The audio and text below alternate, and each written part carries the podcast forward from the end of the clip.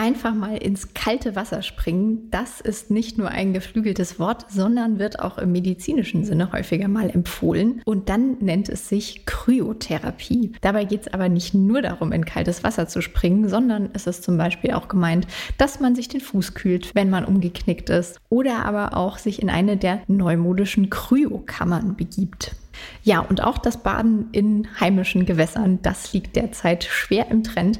Deswegen haben wir uns gedacht, wir fragen mal beim Mediziner nach, was das Ganze für Läufer bringt. Dazu habe ich ein Gespräch mit Dr. Paul Schmidt-Hellinger geführt. Ich bin Ela Wildner und wünsche euch jetzt ganz viel Spaß und viele Erkenntnisse dabei.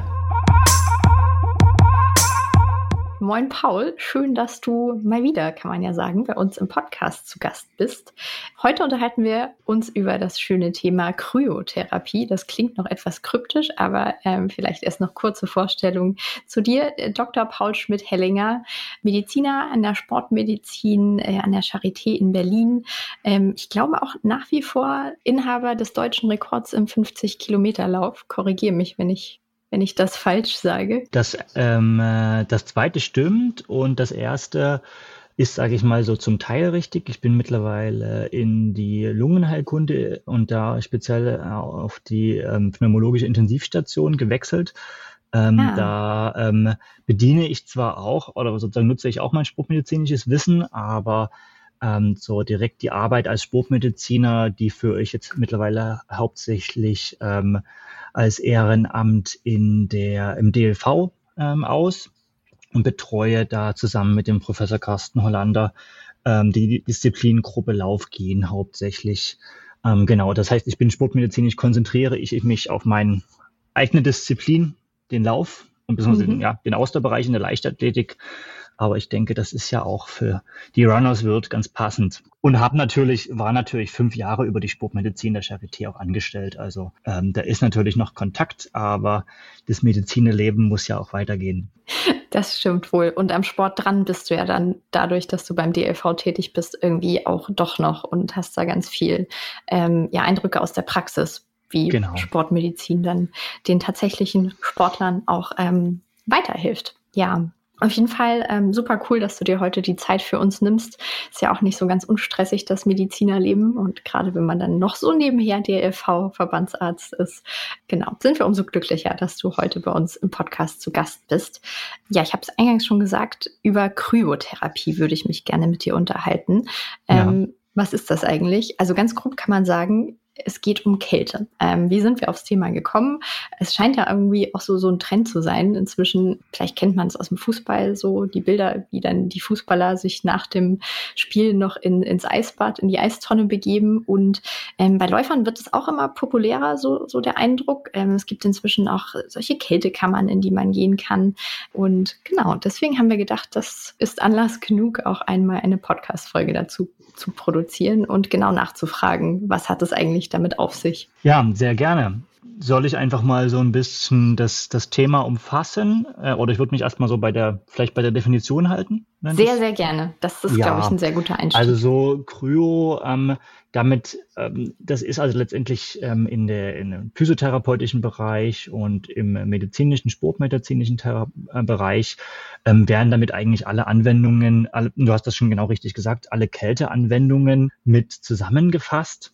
Ähm, und das geht letztendlich schon ähm, also es ist ein sehr weites Feld. Ne? Man kann sozusagen da auch schon sagen, Kryotherapie ist eigentlich auch schon der Becher Wasser, den man sich bei einem heißen Wettkampftag über den Kopf kippt. Ne? Ah, okay. ähm, mhm. Im therapeutischen Bereich, und da würde ich jetzt auch vielleicht mal ein bisschen eingrenzen, weil wir jetzt Ende des Sommers haben und nicht mehr so über, über Hitze ja. und, und, sozusagen Kühlungsmaßnahmen bei Hitze sprechen wollen, ähm, ist jetzt eher tatsächlich die ähm, therapeutische Anwendung oder gegebenenfalls auch prophylaktische Anwendung ähm, gemeint ähm, nach dem Sport, nach dem, ähm, nach dem Training ähm, oder gegebenenfalls auch unabhängig vom Training, wenn es jetzt um solche Sachen geht wie ähm, Immunstatus, ne? also auch da sozusagen Eisbaden ähm, im Winter hat ja auch gewisse Traditionen. All das mhm. wird halt medizinisch betrachtet und man kann es eigentlich ganz groß einteilen in lokale Kühlungen mit bestenfalls Crushed Eis oder halt Kühlpacks, aber auch da ähm, wird sozusagen bei der akuten Verletzung halt eher das Crushed Ice ähm, präferiert, weil es einfach durch diesen Phasenwechsel von ähm, der, das Schmelzen letztendlich ne, von, von fest mhm. zu flüssig ähm, sehr viel sozusagen äh, Energie aufnehmen kann und sehr viel Kälte damit freigesetzt werden kann. Und mhm. Ziel damit ist halt einerseits ähm, also tatsächlich die Herunterkühlung des Gewebes. Ähm, das, das was und wie können wir später noch besprechen. Das ist das eine. Ähm, das andere es ist halt sozusagen die komplette, das komplette Herunterkühlen des Körpers oder große Teile, nicht nur lokal. Ähm, und das einfachste wäre sozusagen das CWI, die Cold Water Immersion, also einfach das Eisbad. Ne? Mhm. Ähm, was halt auch sehr viel Energie freisetzt. Ähm, aber dafür muss natürlich diese die, sozusagen die Flüssigkeit kann natürlich nicht unter 0 Grad sein, ansonsten wäre es ja Eis. Ne? Also nicht mhm. viel unter 0 Grad. Ähm, von daher, das sind meistens ja so die klassischen Anwendungen um die 10 Minuten bei ähm, 10 bis 15 Grad. Ne? Also klassisch, wenn wir jetzt, sage ich mal, im Naturellen die Bilder einfach sehen, wie jemand halt nach einem harten Training im Gebirge, dann im Gebirgsbach steht, ähm, entweder der Teilkörper oder den ganzen mhm. Körper. Ähm, und das, was du schon gen genannt hattest, ähm, ähm, Kältekammern, äh, bei denen es tatsächlich ähm, sozusagen die Luft kühlt ne? und so ganz kalte Luft, da sprechen wir von minus 110 bis minus 140, 150 Grad Celsius, die kann sowieso keine, ähm, nicht mehr viel Feuchtigkeit aufnehmen und ja. da kommt dann die Kühlung letztendlich direkt ähm, an die Haut. Ähm, und dann ist halt eben auch, stellt sich immer wissenschaftlich die Frage, okay, welchen Effekt hat das? Ähm, wie tief können wir gewisse Gewebe, also eben nicht nur die Haut, sondern vielleicht auch die Muskulatur herunterkühlen? Und die Schwierigkeit, das Ganze wissenschaftlich zu betrachten, ich habe diesbezüglich auch schon mal sportwissenschaftliche Ab Abschlussarbeiten betreut und jetzt auch in Vorbereitung auf den Podcast nochmal mir die aktuelle Literatur dazu angeschaut. Man kann mhm. halt ganz schwer eine verblindete Kontrollgruppe machen. Na, ich sage jetzt mal, wenn wir eine Trainingsintervention machen, da können wir auch immer sagen, wir, wir sozusagen kontrollieren jetzt Ausdauersport gegen Yoga und ähm, also auch selbst da können wir nicht, also wir können immer ganz schwer verblinden, weil die ähm, Teilnehmenden, die wissen ja, ob sie im Kältebecken oder in der Kältekammer waren oder nicht. Ja. Ja. Und dementsprechend ist auch eine gewisse Erwartungshaltung da. Also das nochmal so als ähm, Disclaimer, ähm, wie schwierig es ist, da wissenschaftlich haltbare Aussagen zu treffen. Ne? Und das andere ist, wenn wir jetzt uns Verletzungen anschauen wollen, ne, dann müsste man entweder viele MRTs machen oder viele sind halt auch wirklich Tiermodelle. Ne, dann wird die Temperatur in einem Hamster- oder Mausmuskel in der Tiefe gemessen und darauf ja. sozusagen extrapoliert auf einen Menschenmuskel. Ähm, genau. So nochmal ein bisschen umrissen die Schwierigkeit der wissenschaftlichen Betrachtung des Ganzen. Also der Placebo-Effekt könnte sozusagen genau, immer eine Rolle fehlende, spielen. Die fehlende Verblindung macht das Ganze schwierig. Ähm, und wir haben ganz, ganz viele Studien. Also das ist so, man wird, wenn man danach sucht, wird man letztendlich komplett ähm, überladen mit Studienergebnissen. Aber es ist halt dann wichtig, gerade wir eben leben ja auch in diesem Age of Information Overload, ähm, das Ganze dann zu sortieren, ähm, und einzuordnen. Genau, und da komme ich dann letztendlich auch ins Spiel, ne? weil genau das versuche ich ja im Leistungssport auch zu machen ja, und ja. versuchen wir jetzt auch sehr, vielleicht, vielleicht schaffen wir das auch jetzt gemeinsam in den Podcast, da so ein bisschen Einordnungen zu schaffen, was, wann, wie, wo, mit welcher Erwartungshaltung. Ja, vielleicht ist das ein gutes Stichwort. Was genau erwarte ich denn davon im Sinne von, was passiert da eigentlich? Also wenn ich den Muskel kühle, was, was passiert da, was dann den positiven Effekt ja, haben soll, ja. könnte? Also ich glaube so, es gibt so, ich habe mal ein schönes Paper, ähm, das ähm, ähm, habe ich dir schon geschickt. Das äh, kann man sich noch überlegen, ob, man das in die, ob wir das in die Show Notes geben. Ähm, das mhm. fasst so ein bisschen Mythen zusammen und ein großer Mythos ist, ähm, die Kühlung verhindert den Blutfluss und vermindert die Durchblutung. Ähm, und dadurch ähm, kommt dann zu einer geringeren Entzündung. Und das bemerken wir dann mit weniger Schmerz. Und da muss man sozusagen schon, ähm, oder eigentlich, genau, was, was wir letztendlich, was wir letztendlich dann als, als normalen Nutzer und äh, Nutzerinnen wahrnehmen, ist ja irgendwie dann weniger Schmerz. Und das ja. muss man einfach schon sagen, das stimmt. Also wenn man ein Gewebe kühlt und dann sozusagen die beteiligten Nerven sind ja in der Haut und dann auch in der Muskulatur. Ähm, und Kühlung von beispielsweise einem verstauchten Gelenk führt erstmal zu Schmerzlinderung, weil Kühlung von Nerven tatsächlich ähm, auch die, die, sozusagen die Schmerzfasern ähm, in ihrer Funktion einschränkt und wir haben erstmal tatsächlich einen Schmerz, akut schmerzlindernden Effekt. Ne? Mhm. Das heißt, jemand, der Crushed Eis auf einem verstauchten Knöchel, das wird auch weiterhin empfohlen, mhm. gibt, oder wer halt einen ganz Körperschmerzgrad hat nach einem Marathon, ne? Und mhm. dann ins Kältebecken geht und dann ähm, oder vielleicht in, sage ich mal, dann etwas aufwendiger und etwas hochpreisiger in eine ähm, Kältekammer. Ne?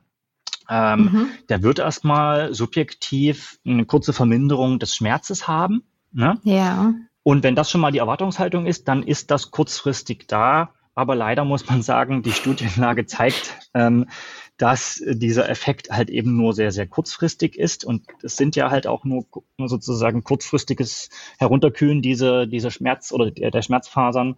Ähm, und damit wird man sich erstmal besser fühlen. Ja. Aber wenn man dann die Vergleichsgruppen tatsächlich dann mal so ähm, 24, 48 Stunden nach einem Marathon befragt, ist dieses, dieses klassische, man nennt das also Muscle Soreness oder Delayed Onset of Muscle Soreness, der Muskelkater, DOMS, ja. ist das Akronym, der ist in vielen Studien dann doch gleich, egal welche Kälteanwendung gemacht wurde. Das heißt, es ist sozusagen erwiesen, dass es so eine erlebte Besserung bewirkt. Also genau. so ich, ich spare mir eine Schmerztablette, aber ja. die eigentliche Heilung oder der Heilungsprozess ist davon erstmal nicht betroffen. Mm, also wenn es jetzt um das Thema Wahrnehmung von Schmerz ähm, geht, ähm, man muss dann immer noch differenzieren, welches Gewebe man, ähm, welches Gewebe man ähm, wie belastet hat und welche Wirkung wir damit haben wollen. Ich würde mhm. noch trotzdem noch mal bei der subjektiven Wahrnehmung bleiben. Ja, gerne. Ähm, es ist tatsächlich so, wenn wir regelmäßig Kälteanwendungen machen, das ist jetzt nochmal ähm, ein bisschen weiter hergeholt von den regelmäßigen Kaltwasserschwimmern und Schwimmerinnen ne? oder mhm. auch allgemein Kühlanwendungen, dann ist das ja erstmal ein unangenehmer Reiz. Und wenn mhm. der vergeht, dann führt das trotzdem erstmal dazu, dass wir uns auch glücklicher fühlen. Also wer mhm. es zum Beispiel schafft, ich sage es mal kalt zu duschen, der wird sich danach auch glücklich fühlen. Ne? Genau, und wer sich glücklicher fühlt, ähm, ähm, der wird auch Schmerz nicht mehr so schwer einordnen. Ne? Ja. Ähm, das heißt, wenn wir jetzt erstmal wirklich auf auf neuronaler, nervlicher Ebene sprechen, haben wir halt eine direkte Wirkung dieser kurzfristigen Schmerzstillung plus mhm. dann den Effekt, dass es, dass tatsächlich so Kühlmaßnahmen antidepressiv wirken können. Mhm. Ne? Ähm, und das sozusagen dann kurzfristig schon mal was bringt. Und wer das sozusagen häufig macht, ähm, der hat tatsächlich da erstmal, da könnte, also kann, wird ein antidepressiver Effekt vermutet. Man muss selbst schauen, ne? wie viel investiert man da an Überwindung und ja. an Zeit und an Geld. Und dann wird man selber sehen, ist man sozusagen, ähm, hat man da eine positive Antwort oder nicht. Ne? Also Studienergebnisse sind immer so Durchschnittswerte. Das heißt, manche reagieren sehr gut drauf und manche reagieren weniger oder sogar negativ drauf. Und es wird ja immer dann der Durchschnitt genannt. Ne? Und ja, von daher, ja. hm. für die individuelle Empfehlung heißt es dann schon ausprobieren. Ne? Mhm. Ähm, aber natürlich, wenn jemand beispielsweise dann ständig danach oder irgendwie eine offene Hautverletzung hat, das eigentlich gar nicht machen sollte, die wird dann schlimmer. Ne? Eher lassen. Ja. Wenn jemand ja. sagt, hey cool, Eistonne, ne? Aber ich habe jetzt als Frau beispielsweise jetzt mal jedes zweite Mal danach einen Harnwegsinfekt, ne? Ja. Dann ist das vielleicht auch nicht gut. Also das immer schon mal zu bedenken. Mhm. Ähm, ich würde mal weitergehen zum Thema ähm, Entzündung. Ne? Ja, ähm, ja. Da ist es schon so, auch aus der Forschung, ähm, auch von erkrankten Menschen, Rheumatoide Arthritis, ähm, Autoimmunerkrankungen, da gehört die, dieses Rheuma ja auch dazu, ne? ähm, aber auch sozusagen ähm, Sportlerinnen und Sportler, ähm, dass, wenn die Kühlung adäquat ist, ne? das heißt wirklich ein schon ausgeprägtes ähm, Kaltwasserbad, ne? was dann mhm. wirklich auch die Muskeltemperatur reduziert oder was heutzutage ähm, dann auch mehr und mehr angewendet wird, weil man halt feststellt, das Eisbad, hm, naja, da ist der Körper dann doch irgendwie nach einer Stunde wieder warm. Und diese Entzündungsprozesse, die laufen ja sozusagen in den ersten zwölf Stunden vornehmlich ab. Dann muss man das Eisbad tatsächlich wiederholen. Ja. Oder da wird mit, mittlerweile auch sehr viel geforscht mit Kühlkleidung, die halt zum Beispiel, man sagt jetzt, man hat sich so richtig die Waden zerschossen. Ne? Mhm. Ähm, und im, im, Mannschaftssport, wenn man jetzt sagt, hey, wir haben aber nächsten Tag oder übernächsten Tag in dem Turnier ne, oder in der laufenden Saison wieder ein, wieder ein Wettkampf ne, und man will da wieder funktionsfähig sein, dann kann das, wenn das adäquat angewendet wird und Das ist auch abhängig von Körperfettgehalt, ne? also wie tief kann diese Kälteenergie da, da eindringen. Ja, Dann kann okay. das ähm, die Entzündungsprozesse individuell reduzieren. Das heißt, ähm, wenn man Erholung durch eine verminderte Entzündungsreaktion haben möchte und kurzfristig, dann ähm, kann man Kältetherapien versuchen, weil man schnell wieder fit sein muss oder weil man weiß, man hat definitiv übertrieben. Ja. ja. Dann wäre das eine mögliche Maßnahme. Also so im Englischen, if you want to get fit um, um, this week, you can try cryotherapy. Ne? Also dann kann man das probieren, wenn man diese Woche ja. wieder fit sein möchte. Ja. Aber wenn man halt in acht bis zwölf Wochen fit sein möchte und ja eigentlich die Entzündung auch das Ziel des Trainings ist, nämlich sozusagen Reiz, Zerstörung von sozusagen Gewebe und dementsprechend Entzündung und dann sozusagen Aufbau, Superkompensation, also das, was eigentlich Training ist, dann mhm. kann halt der ähm, Trainings, die, der Effekt des Trainings durch die Kühlmaßnahmen verringert werden. Na, also man sollte eigentlich ja. nicht regelmäßig Kühltherapie machen, außer ähm, es, das Training ist für die Technik notwendig. Ne? Also wenn jemand jetzt, ich sage jetzt mal, ganz viel Sperrwerfe, Sperrwürfe machen muss ne? und das einfach das Gewebe überlastet und es eigentlich gar nicht mehr um das Muskelwachstum geht, ne? sondern um die Technik, ne? Hm. Ähm, dann kann man das machen, ne? Oder im Fußball, wo man sagt, der muss so viel Elfmeter schießen, ne, die Person. ne? Ähm, oder es stehen halt so viele Spiele an, dann macht es Sinn. Aber wenn wir jetzt im Laufbereich auch sagen könnten, hey, wir müssen jetzt gar nicht so viel laufen, sondern könnten einfach zwei Intervalle weniger machen und das Training ja. besser dosieren, ja. dann macht es Sinn. Also das heißt, Nutzen auf Entzündung und damit auch Trainingsreiz wegnehmen, in dem Sinne als, ich sag's mal, als Notfallverfahren, wenn man es übertrieben hat. Ne? Ja. Das heißt, wenn ja. ich weiß, ich habe es einfach, der Lauf hat mir so einen Spaß gemacht, die Einheit hat so einen Spaß gemacht, ich bin mit schnelleren mitgerannt oder habe zu viel gemacht und mir werden die Muskeln so wehtun. Ne? Und ähm, vielleicht hole ich mir jetzt eine Verletzung, okay, ja, dann gucke ich, dass ich vielleicht wirklich in den nächsten See springe. Ne? Mhm. Oder ich persönlich muss auch sagen, ich habe noch nie eine Kältekammer angewandt. Okay. Ähm, genau, weil, also ich, ich hatte noch nicht die Möglichkeit und habe auch noch für mich noch nicht die Priorität auch gesehen weil die Studienlage jetzt nicht so eindeutig war, dass du gesagt hast, ja, das muss ich jetzt auf jeden Fall mal machen. Genau, und vor allem ähm, die Bachelorarbeit, die habe ich aber vor fünf Jahren betreut, die kam damals halt auch zu dem Schluss, es gibt halt gar keine Vergleichsstudien zwischen Kaltwasseranwendung, was halt mhm. einfach der nächste See ist und den finde ich, sage ich mal, hier in der Umgebung von Berlin relativ schnell oder kann ich mir auch einfach eine kalte Badewanne einlassen. Ne? Ja. Ähm, oder eine Regentonne. Im Vergleich zu einer sozusagen Kältekammer, die ja für mich einen zeitlichen und finanziellen ähm, Aufwand bedeutet. Ne? Und das sind ja schon eigentlich immense Unterschiede. Also du sagtest ja, genau. irgendwie minus 100 Grad oder so. Genau, aber die Frage, die Frage ist ja der, der, die Frage ist ja der, die physiologische Wirkung und die Kälte, ja. die muss ja im Muskel unten ankommen, ne? Weil ja. es ist ja schön und gut, wenn wir die, wenn wir die Haut runterkühlen und damit die Schmerzen geringer sind, ne?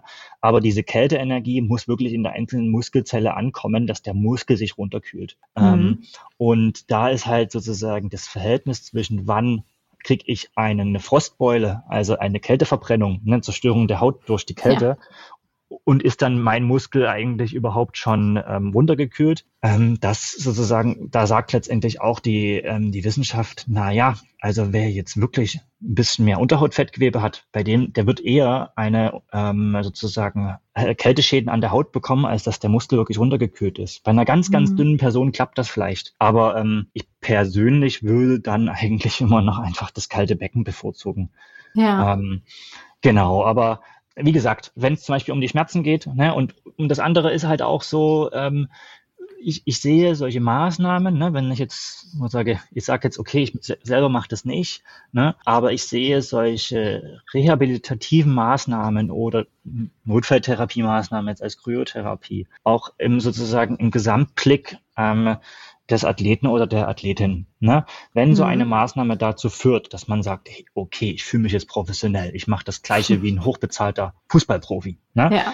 Ähm, und deshalb melde ich mich auch gleich noch, mache ich jetzt gleich noch mein regelmäßiges Krafttraining ne? und gehe das jetzt mal richtig professionell an. Ne? Dann habe ich vielleicht wirklich, habe ich vielleicht eben eventuell, weil ich, wenn ich gut darauf reagiere, irgendwie einen vielleicht einen Effekt durch die Kältetherapie, aber ja. weil es mich so professionell fühlen lässt, mache ich das ja. andere auch professionell und dann wird insgesamt vielleicht die Marathonvorbereitung super. Ne? Ja. Ähm, dann passt das. Dann würde ich auch sagen, okay, und wenn man sagt, okay, das ist jetzt gehaltsmäßig oder finanziell egal, ne? dann, ähm, dann kann man das gern machen. Es macht vielleicht auch noch ein schönes Bild in sozialen Medien, ne, in der Kältekammer. Mhm. Die haben wir noch LEDs und so, ne, nackig mit Mütze und Handschuhen. Also es ist ja schon auch sehr bildgewaltig. Das ja, muss man ja auch stimmt. so, Sport ist ja auch ein, ein soziologischer Prozess und, und wem das taugt, ähm, der kann dafür natürlich was ausgeben. Wir können, alle können entscheiden, wie, wofür wir das Geld ausgeben. Mhm. Ähm, was ich aber, wovon ich aber abraten würde, wenn ich eine Persönlichkeit vor mir habe, wo ich merke, okay, die machen jetzt diese eine Maßnahme, die kostet viel und dafür machen sie aber dann die persönlich aufwendigen Maßnahmen, die auf jeden Fall was bringen, wie beispielsweise regelmäßiges Krafttraining ne? ja. oder Mobilitätstraining, halt dann gar nicht. Ne? Ja. Und nutzen einfach die, ich sag mal, das ist immer so wie im Medizinischen auch. Also wenn wir einfach sagen, wir wollen teure Apparate nutzen und ähm, sozusagen lassen dann für, äh, für, dafür aber die Basismaßnahmen schleifen, dann bringt es natürlich nichts. Also es muss einfach in den soziologischen Zusammenhang gebracht werden und individuell entschieden werden. Ne? Und ähm, ich sag mal, wenn eine ganze Profifußballmannschaft ne, einen neuen Reiz braucht, ne, mhm. weil einfach das sozusagen sonst zu viel Monotonie ist und die merken, hey, und mit Kryotherapie, das ist cool, wir haben jetzt diese Kammer angeschafft, viel Geld, dann machen ja. wir das jetzt und danach machen wir unser Krafttraining funktionell, ist alles neu, dann ist das halt auch ein motivationaler Faktor. Und da kann man sich das überlegen. Mhm. Ja. Um so äh, Trägheit zu umgehen. Aber äh, genau diese, diese Frage der Einordnung und Relation ist auf jeden Fall eine, die ich mitgebracht hatte. Äh, genau, also ob man irgendwie einordnen kann, ist es jetzt sinnvoller als Yoga machen oder ist es wichtiger als die Ernährung oder bringt es mehr oder weniger? Ähm, so ein bisschen in dem Sinne, wie, naja, ich kann jetzt nicht einen Teller Nudeln essen und am nächsten Tag dann automatisch gut den Marathon laufen, wenn ich nicht trainiert habe. Ja, ähm, ja und die nächste Sache ist, wenn wir jetzt von Entzündungshemmungen sprechen, na, dann geht es halt leider noch ein bisschen weiter. Es gibt, es werden so viele ähm, auch Nahrungsergänzungsmittel angepriesen, die halt entzündungshemmend sein sollen. Ne? Ja. Aber ich meine, die günstigsten Entzündungshemmer, und da ist auch der Reinheitsgrad dann bewiesen, wäre halt dann tatsächlich ähm, klassische Schmerzmittel. Ne? Und die sind halt nun wieder verpönt, ne? Mhm. weil man sagt, da fehlt dann der Trainingsadaptation, die haben entsprechende Nebenwirkungen, ne? wo man sagen kann, genau, wenn man es mit Schmerzmitteln übertreibt, hat man wenig Trainingseffekt, ähm, hat man auch Nebenwirkungen und genauso ist es natürlich auch bei solchen Therapien. Also mhm. wer jetzt sagt, ich brauche die doppelte Dosis von Kryotherapie und dann frieren mir die Finger ab oder die Haut, ich habe dann Frostblasen, bringt es auch wenig. Aber genau, also ich würde das mal trotzdem sagen, wenn ich es jetzt wirklich übertrieben habe, ne, ja. ähm, der beste Reiz wäre dann halt auch sozusagen alternatives äh, sozusagen Training, ne, die sozusagen diese Entzündung damit ein bisschen Nährstoffwechsel rauszubekommen oder im schlimmsten Fall halt tatsächlich auch mal eine Tablette nehmen. Also, ähm, aber ja, ich habe auch den Bias, ich bin halt Schulmediziner mhm. und sehe natürlich aber auch da die positiven Effekte. Ne? Mhm. Genau, also da so ein bisschen dem Ganzen mal den Zahn zu ziehen. Ne? Also sozusagen, man kann richtig viel Geld ausgeben, das Hundertfache ne? ja. und irgendwie drei Stunden Zeit investieren. Ne? Oder man, man schnuckt eine mittlere Dosis ähm, ja, eines nicht steroidalen Antirheumatikums. So heißen ja. die, ich nenne jetzt keine einzelnen Wirkstoffe, das würde zu weit gehen. Okay, wir sind ja doch nicht in der Sprechstunde hier. Genau. Ähm, wie ist es denn im DLV bei unseren Spitzenläuferinnen und Läufern, wenn du das erzählen darfst? Ähm, Setzt da der eine oder die andere auf Kryotherapie? Also ich habe jetzt tatsächlich ähm, keine, äh, also wenn wir, also ja, tatsächlich das häufigste, was man sieht im, im, im Lauf-Gehen-Bereich, vor allen Dingen in den Trainingslagern, da wird ja dann auch mehr an sozialen Medien ähm, gezeigt, es ist tatsächlich die, die Kaltwater. Ähm, also das Kaltwasserbad, ne, häufig im Gebirgsbach im Höhentrainingslager. Ne? Und okay. das nutzen mhm. viele halt schon regelhaft. Und ähm, ich habe auch schon das Gefühl, dass das ein Stück weit auch Sinn macht. Ne? Denn wir haben halt beim Laufen schon ja auch das Problem, dass wir ähm, eine spezifische Überlastung der Beinmuskulatur haben. Ne? Ja. Ähm, also eigentlich wollen wir ja schon auch Herz- und Blutsystem trainieren und dann setzen wir einen Reiz. Und das ist jetzt also sozusagen häufig ist aber der begrenzende Faktor die sozusagen zu schnelle Anpassung der Muskulatur ne? Mhm. in, den, in den unteren Extremitäten, in den Beinen, Füßen. Und dann haben wir einen zu starken Zug an den, ähm, an den Sehnen ne? oder kriegen halt auch, weil die Muskeln zu stark dran ziehen, weil sie sich eben auch so krass anpassen und überlasten, mhm. ähm, halt eben Probleme an den Knochenhäuten oder in den Knochen selbst. Mhm. Ähm, und da kann ich mir von, also habe ich schon so auch Plus man neigt halt auch im Trainingslager mal zum Übertreiben. ähm, ja. Und da sehe ich halt schon auch Vorteile, wenn man sagt, ähm, okay, ich stelle mich danach halt in den Gebirgsbach. Ich verhindere damit, also ich nehme damit vielleicht eine geringere Muskelanpassung in Kauf, habe mhm. aber meine Herz-Kreislauf-Anpassung, weil ich habe ja gerade zwei Stunden mein Herz-Kreislauf extrem belastet ne? und mhm. mein Herz kühle ich ja nicht runter. Ne? Ähm, und nehme mir so ein bisschen den Effekt auf die Beinmuskulatur, den ich vielleicht auch gar nicht ähm, haben will, ne? weil ansonsten diese Muskel zu, zu doll und zu schnell reagiert. Das will ich auch gar nicht. Ne? Der Muskel reagiert am schnellsten von allen Systemen dann, wenn man es ja. so möchte. Ne? Und will halt lieber viele Kilometer machen, trainiere die anderen Systeme und sozusagen limitiere so ein bisschen die Anpassung ähm, der Muskeln, die ich runterkühle. Ne? Mhm, mh, mh. Also das ist das häufigste. Ähm, ansonsten kenne ich das, ähm, habe ich jetzt keine längeren Gespräche in der Nationalmannschaft geführt von Athleten oder Athletinnen, die jetzt wirklich regelmäßig in eine Kältekammer gehen. Also da sieht man mal so mhm. einzelne Bilder, ne? Ähm, aber ich kenne jetzt niemanden, der das regelmäßig nutzt. Aber ähm, ja, gerne in die Kommentare.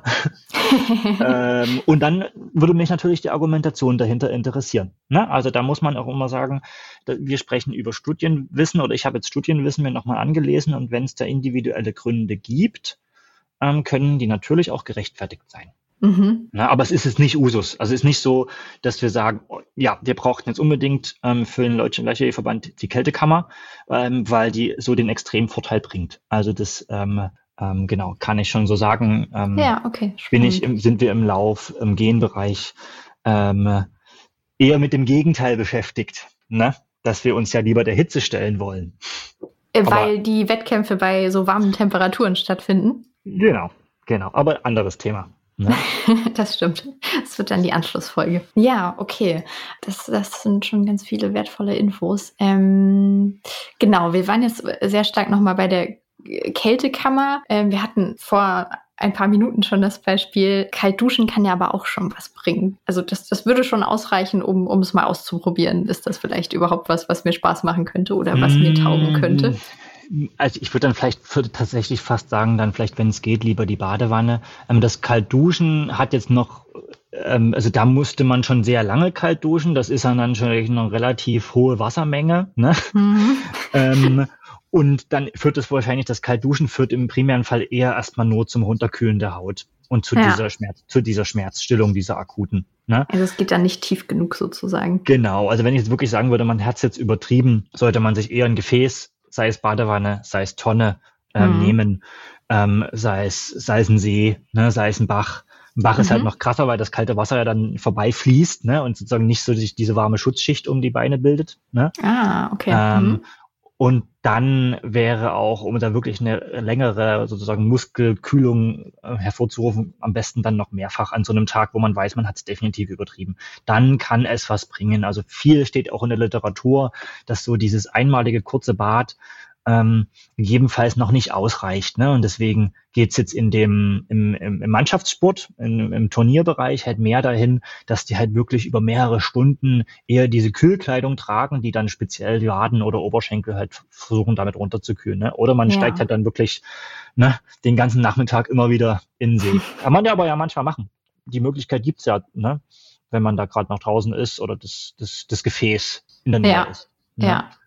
Und das Kaltduschen ist, wie gesagt, eher Schmerzstillung und eher Stimmungsaufhellung. Und dann aber alles schon irgendwie auch äh, nicht präventiv. Also wenn man es übertrieben hat. Vorher präventiv hat es eigentlich. Nee, nee, nee, nee bringt gar nichts. Also das ist sogar das Gegenteil der Fall.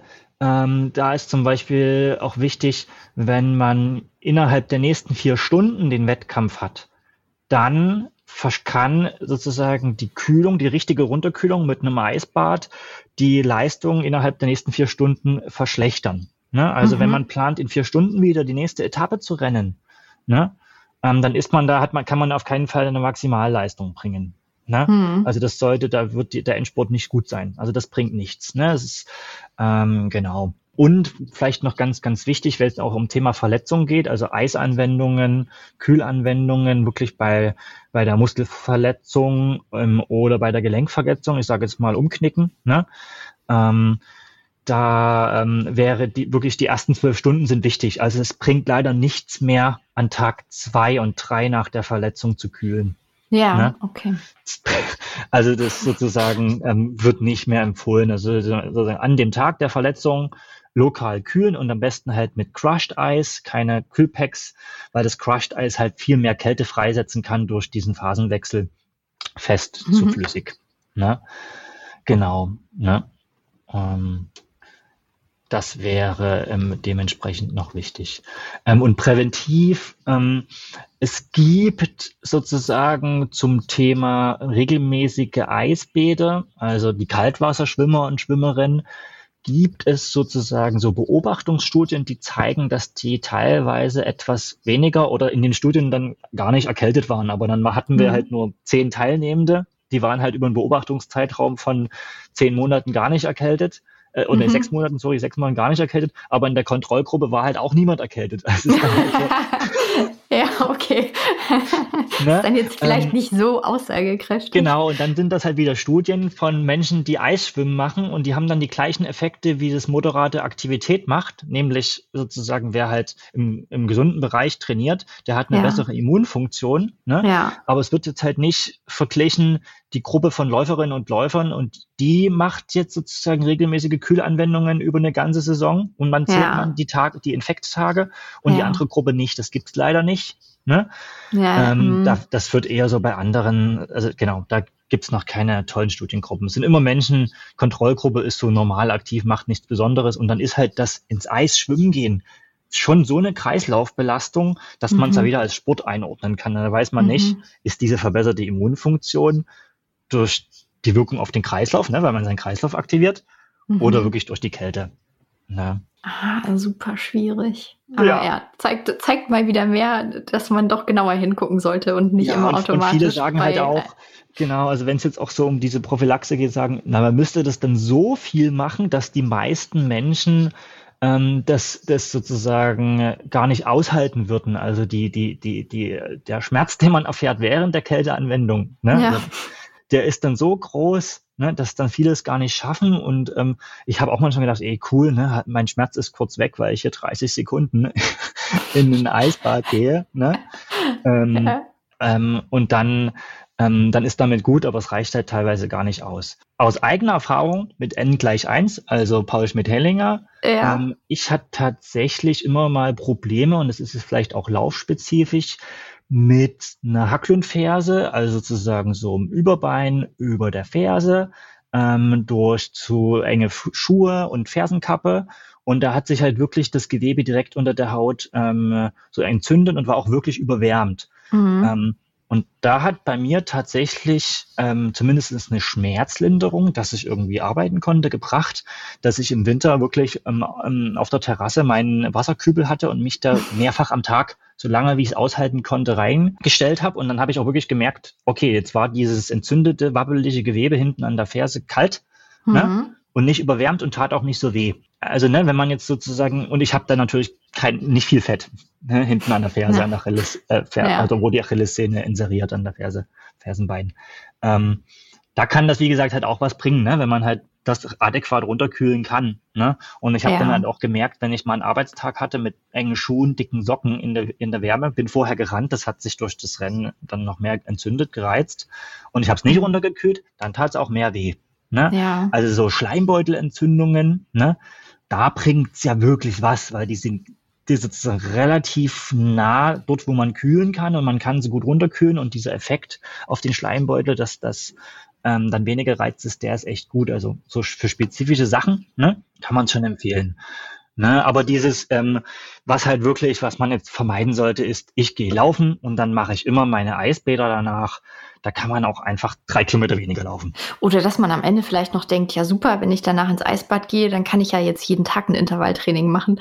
Das ist dann ja vielleicht auch nicht so ganz das, ja, da muss man sich überlegen, ähm, wozu man dann den Sport macht. Na, und ob man nicht doch in äh, Kriterien der Sucht erfüllt ne, und daran, daran auch sozusagen psychologisch mal rangehen könnte. Ne? Ich finde ja regelmäßiges Training gut. Ich komme aus dem Leistungs-Hochleistungssport. Ne? Ja. Sport ist eine Bindung, ne?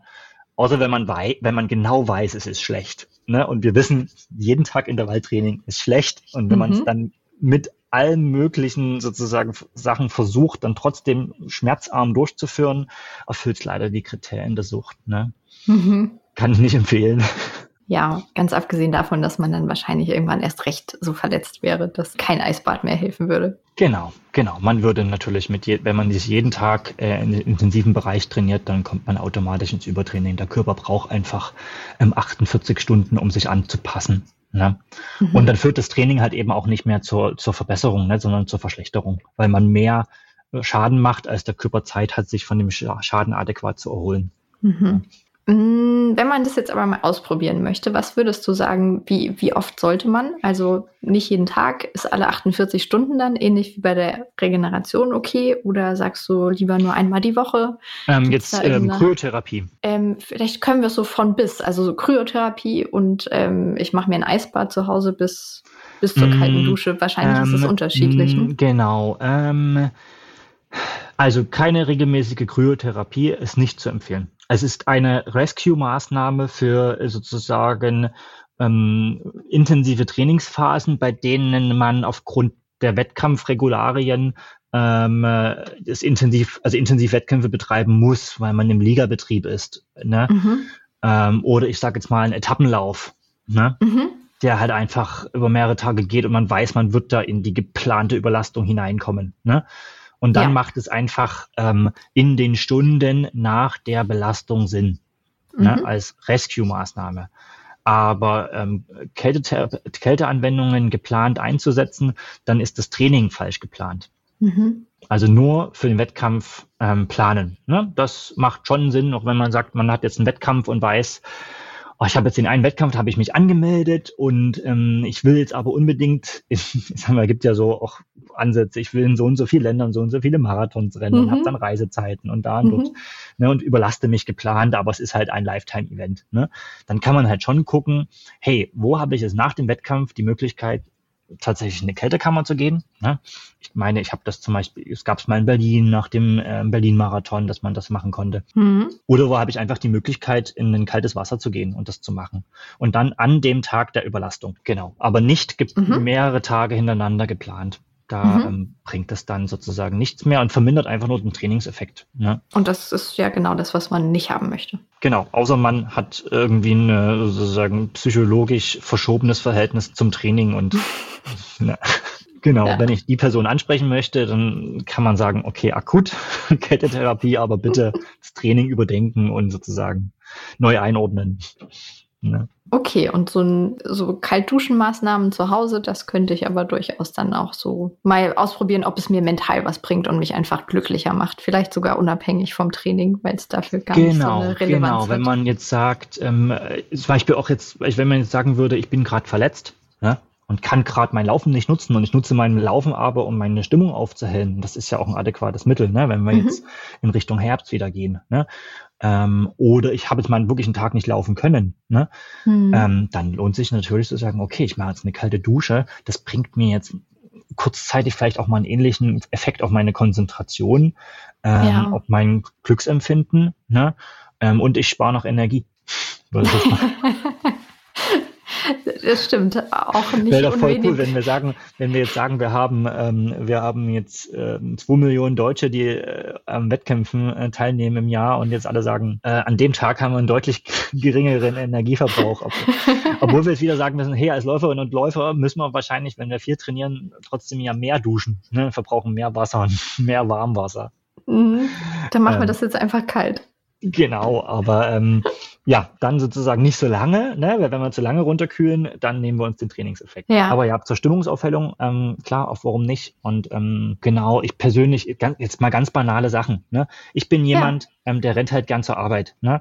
Und mhm. wenn es warm ist oder wenn ich halt natürlich zu dick angezogen bin, dann habe ich auch einen Nachbrenn- und Nachschwitzeffekt. Und das möchte ich nicht immer in jeglichen beruflichen Umfeld. Ne? Ja. Und natürlich macht es einfach Sinn, sich dann runterzukühlen, weil der Körper dann nicht mehr so nachschwitzt. Mhm. Ähm, und das tut mir persönlich also auch gut. Also da, ähm, das versuche ich halt auch schon. Ähm, und wie gesagt, diese, dieser Effekt des verbesserten Immunstatus, der ist nicht so richtig nachgewiesen in Kombination mit Sport. Ne? Ähm, aber ja, kann man probieren. Also ein, Aspekt, der mir da gerade noch einfällt, ist dann so auch Selbstwahrnehmung. Ne? Wenn du so merkst, dadurch kann ich den Körper ganz gut runterkühlen. Vielleicht wird man dadurch auch so ein bisschen bewusster für den eigenen Körper und merkt, in Zukunft schneller oder zwickt was, wenn man sich so gezielt durch Kälteanwendungen da ein bisschen sensibilisiert oder würdest du sagen, funktioniert gar nicht? jetzt ganz unwissenschaftlich, glaube ich, die Frage. Mm, naja, ähm, vielleicht sogar auch andersrum. Ähm, man, wenn man, also was man definitiv, was ich auch am eigenen Leibe meistens erfahre, wenn ich jetzt im Herbst Urlaub mache an dem See und da, dann da täglich reingehe, einfach weil mir das Spaß macht, ne, im Wasser ja. zu schwimmen, ne, ja. dann merke ich, dass ich natürlich das jeden Tag länger schaffe und jeden Tag weniger die Schmerzen der Kälte wahrnehme. Ne? Mhm. Ich würde es vielleicht fast andersrum postulieren. Es kann sein, dass wir durch regelmäßige Kälteanwendungen ähm, schmerzresistenter werden und dann vielleicht sogar dazu neigen würden, eher ah. mal noch zu sehr in die Belastung zu gehen. Eher andersrum. Man wird nicht empfindlicher, man wird eher unempfindlicher. Ah. Da weiß ich aber nicht, ob es nur die Kälterezeptoren betrifft. Das sind ja tatsächlich, also Kälterezeptoren sind eigene Fasern. Ne? Okay diese Kälterezeptoren, dafür gab es ja auch in den letzten Jahren mal einen Nobelpreis und also für die gesamten Temperaturrezeptoren, ähm, die reagieren ja auch chemisch. Also ne, man kann sich jetzt auch mit Mentholkristallen einschmieren und dann wird einem auch kalt. Ne? Mhm. Aber halt nur dieser Kälteeffekt. Es ist keine echte Kälte und damit kühlt es dann nicht jetzt wirklich ähm, den Muskel runter. Ne?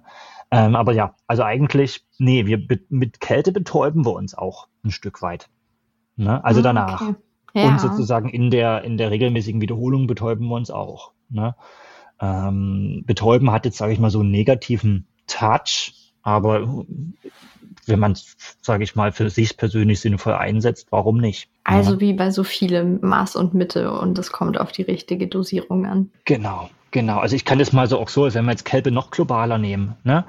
Hey, wenn jetzt hier im, im Herbst das erste Mal so ein bisschen kalt ist, irgendwie so acht Grad, dann ziehen wir uns übelst dick an ne, und sind übelst die Frostbeulen. Ne? Ja, das stimmt. Und wenn dieselbe Temperatur im Februar ist, rennen wir auf einmal im Singlet und kurze Hose rum.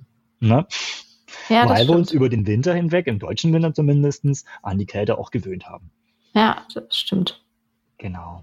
Dann können wir vielleicht versuchen, ein Fazit zu ziehen. Ganz runtergebrochen, Kryotherapie, Kälteanwendungen kann man schon machen, muss es aber nicht als Läufer? Es kann mir persönlich was etwas ähm, etwas bringen, vor allem wenn man es übertrieben hat als tatsächlich ähm, therapeutische Maßnahme ähm, zur, sage ich mal, sekundären Verletzungsprophylaxe. Also man hat einen kleinen Schaden schon gesetzt und man kann versuchen, in den ersten zwölf Stunden mit Kühlmaßnahmen äh, sei das lokal Crash Eis oder sei das kühlende Kleidung oder ähm, wiederholte Eisbäder, kann man sozusagen einen Verletzungsschaden versuchen zu minimieren. Ähm, die Dosis mhm. muss aber hoch genug sein und man, genau, genau, also das wäre sozusagen die, die Notfallmaßnahme, wären Kühlaspekte, also in Kühlmaßnahmen äh, die Notfallmaßnahme, ähm, wenn man wirklich damit abzielt, den Muskel herunterzukühlen und in der regelmäßigen Anwendung würde es aber eher zu einem verminderten Trainingseffekt führen. Von daher ist es nur einzusetzen, halt eben bei ähm, geplanten Überlastungen aufgrund der, der, Wettkampfplanung, sei das in einem mhm. Ligabetrieb oder ich sag mal jetzt laufspezifisch ähm, Etappenläufe oder sehr eng aufeinander geplante Wettkämpfe, ähm, weshalb auch immer die so geplant wurden. Und in der regelmäßigen Anwendung kann man aber diese kurzfristige Stimmungsaufhellung und kurzfristige Schmerzlinderung ähm, auf die Hautschmerzfasern ähm, nutzen, sage ich mal, zur Stimmungsaufhellung, zum Wachwerden. Mhm. Und ich würde jetzt mal das ökologisch abschließen zum Energiesparen, anstatt das Ganze mit warmem Wasser zu machen. Ja, super. Das ist doch eine gute Zusammenfassung. Vielen, vielen Dank für die wissenschaftlichen, fundierten Erklärungen dazu. Also ich zumindest bin jetzt viel, viel schlauer, was das Thema angeht. Ähm, ich hoffe, den Zuhörerinnen und Zuhörern geht das auch so. Ja. Ja, das freut mich sehr. Ähm, und ähm, ja, gerade Kettetherapie, äh, das hat mir auch nochmal die Recherche für den Podcast gezeigt, sollte halt wirklich ähm, bewusst eingesetzt werden. Und ähm, jeder muss das, ist gut, jetzt mal die Infos für den Podcast zu haben und dann kann man sozusagen das dann im richtigen Moment einsetzen. Ähm, vielleicht dann tatsächlich noch so ein bisschen Werbung in eigener Sache.